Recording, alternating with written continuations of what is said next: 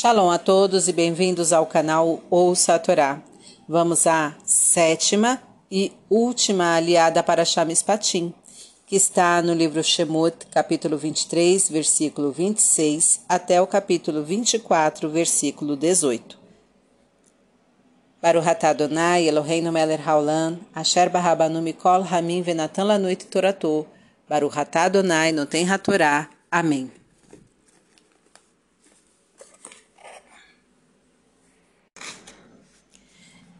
E disse Deus: Não haverá mulher estéril ou que perderá seu filho na sua terra.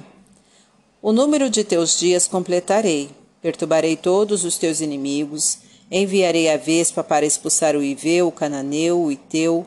Não os expulsarei em um ano, para que a terra não fique desolada e as feras se multipliquem contra ti. Expulsá-los-ei pouco a pouco até que frutifiques e herdes a terra e estabelecerei tuas fronteiras desde o Mar Vermelho até o Mediterrâneo, desde o deserto até o Eufrates, e expulsarei os habitantes dali diante de ti. Não estabelecerás com eles nem com seus deuses aliança. Não habitarão em tua terra, pois talvez te façam pecar contra mim, servindo seus deuses, constituindo-se em uma armadilha. E a Moisés Deus falou: Sobe até Deus, tu, Arão, Nadav e Aviú, e setenta dos anciãos de Israel, e vos prostrareis à distância. E Moisés se aproximará sozinho. E Moisés contou ao povo que Deus lhe disse e todas as leis, e o povo respondeu em uníssono que cumpriria tudo o que Deus lhe ordenasse. E Moisés escreveu tudo o que Deus disse. E Moisés, na manhã seguinte, construiu um altar e doze monumentos no sopé da montanha, um para cada tribo de Israel, e mandou os jovens do povo oferecerem bois como holocaustos e sacrifícios de paz a Deus. E pegou metade do sangue dos sacrifícios e a colocou em bacias, e a outra metade aspergiu sobre o altar. E Moisés tomou o livro da aliança e leu para o povo. E o povo disse: Tudo que o nome falou, faremos e ouviremos. E Moisés aspergiu o sangue sobre o povo e disse: Eis o sangue da aliança que Deus fez convosco sobre todos esses assuntos. E subiram Moisés, Arão, Nadab, Aviú e setenta anciãos de Israel e visionaram Deus de Israel. E sob seus pés uma obra de pedras de safira e a essência pura dos céus. E os nobres dos filhos de Israel não estendeu a sua mão a eles. E eles o visionaram e comeram e beberam. E disse Deus a Moisés: Sobe até mim na montanha e fica ali, e dar-te-ei as tábuas de pedra e a lei e o preceito que escrevi para ensinar. E levantaram-se Moisés e Josué, seu servidor, e Moisés subiu ao monte de Deus e disse aos anciãos: Aguardai por nós aqui. Arão e Ur ficarão convosco e se houver questões legais, consultai-os. E a glória de Deus repousou no topo do monte Sinai em forma de fogo que consome. E uma nuvem cobriu a montanha durante seis dias, e no sétimo Deus chamou Moisés de dentro da nuvem. E Moisés entrou na nuvem e subiu ao monte, e lá permaneceu por quarenta dias e quarenta noites. Baruch Adonai, Eloheinu Meller Haolam, Asher Natan Lanu Toratot Toratemet Virraiola Natabetoreino, Baruhatá Adonai Noten Hatorá. Amém. Esta bênção é consequência do fato de servir somente ao nome. Os filhos são a continuação dos pais. Deus está investindo nas pessoas que nele acreditam, pressupondo que educarão seus filhos no mesmo caminho. Deus nos dá votos de confiança quanto à educação de nossos filhos. Toda pessoa terá que consertar as coisas erradas que fez durante a vida. Se ela errar muito, levará muito tempo para tanto, podendo sua vida não ser longa o suficiente. Terá então que completar sua missão em vidas futuras. Os que seguirem os mandamentos divinos não errarão e, portanto, não precisarão consertar as falhas, completando sua missão na vida presente. Ao expulsar vários povos de uma vez, o espaço que, ocup que ocuparam ficará vazio por muito tempo, Isto fará com que os campos deixem de produzir e o gado pereça.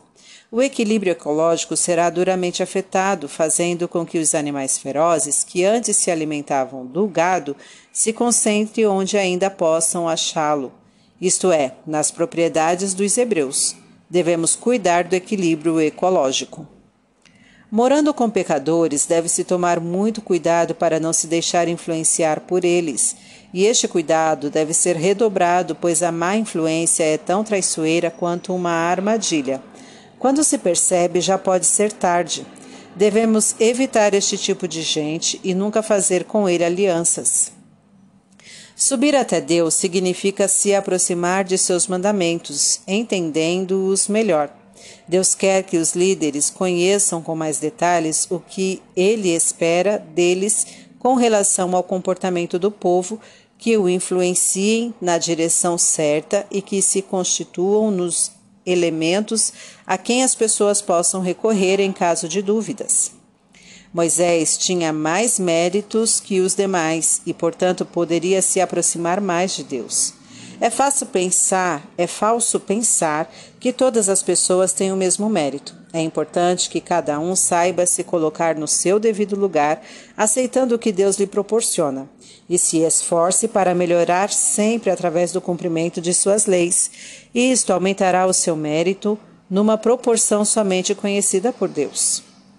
É importante registrar por escrito os pactos e contratos.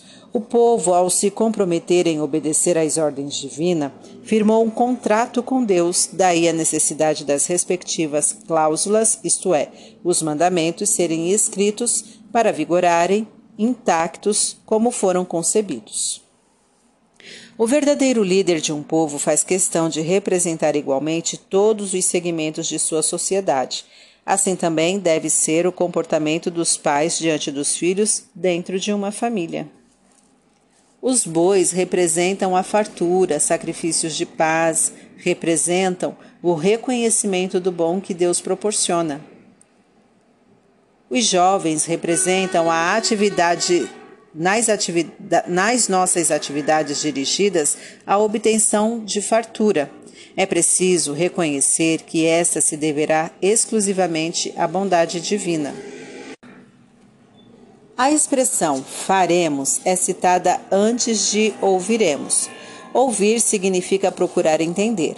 As leis divinas devem ser cumpridas mesmo, mesmo antes de serem entendidas, pois o motivo de muitas delas está além da capacidade de compreensão humana devem ser obedecidas pelo simples fato de que Deus assim o quer. Por não possuir forma, Deus não pode ser visto, ser visto pelas pessoas. O que foi percebido é a grandeza de Deus. O que se autoanulam, submetendo suas vontades às de Deus, conseguem visualizar melhor a plenitude de sua obra. A safira é uma pedra preciosa que simboliza o mundo material. A essência pura dos céus é o mundo espiritual, onde prevalece sempre o bem. Estar sob os pés simboliza apoiar. Deus criou o mundo apoiando no material, apoiado no material e no espiritual. E Ele quer que nós façamos um bom uso desses elementos durante a nossa vida. Os nobres representam os abastados materialmente. Eles beberam e comeram logo após visionarem a Deus, o que é uma atitude materialista, voltada para o bem físico. Simbolizam aqueles que recorrem a Deus somente para obter benesses materiais. A este tipo de gente, Deus não estende a mão, isso é, ele mantém distância. Nas tábuas de pedra é onde Deus gravou os Dez Mandamentos. A pedra é algo duradouro e imutável. É assim que as leis divinas devem ser encaradas.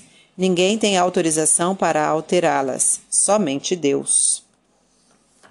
Ao se ausentar, Moisés nomeou alguém que o substituísse nas atividades essenciais. Não devemos abandonar nossas atividades quando sabemos que elas são importantes para alguém. É importante dar continuidade às mesmas, nomeando, se for o caso, pessoas qualificadas para tanto. Na mesma linha de raciocínio, não se deve abandonar um emprego sem dar satisfações e chance de ser achado um substituto à altura. O fogo nos aquece, protegendo-nos do frio, e nos proporciona processar os alimentos, diversificando as fontes de sustento. Deus nos protege das dificuldades e nos proporciona o sustento necessário, mas para tanto devemos nos aproximar dele, isto é, cumprir sua vontade. As nuvens podem assumir diversas formas. Deus pode se manifestar de diversas maneiras, e cada pessoa pode ser chamada, isto é, ser atraída por ele de modo peculiar à sua personalidade e à sua experiência de vida. Para refletir. Os erros que você cometer na sua vida deverão ser consertados. Para tanto, é possível que você tenha de passar por situações penosas. Não inveje os que recebem mais atenção divina, pois devem merecê-la, e Deus sabe avaliar perfeitamente os méritos de cada um. Cumpra as leis divinas sempre, mesmo sem saber quais os seus motivos e quais as recompensas delas advindas. Preserve o meio ambiente, pois, caso contrário, a natureza poderá se voltar contra você, tornando difícil a sua sobrevivência. Para exercitar. Faça uma retrospectiva de seus erros e verifique se as dificuldades pelas quais você está passando ajudarão a evitá-lo futuramente. Tá gostando do conteúdo do canal? Então curta, comenta, compartilha. Se ainda não é inscrito, se inscreve, ativa o sininho e fica por dentro das novidades. Shalom a todos!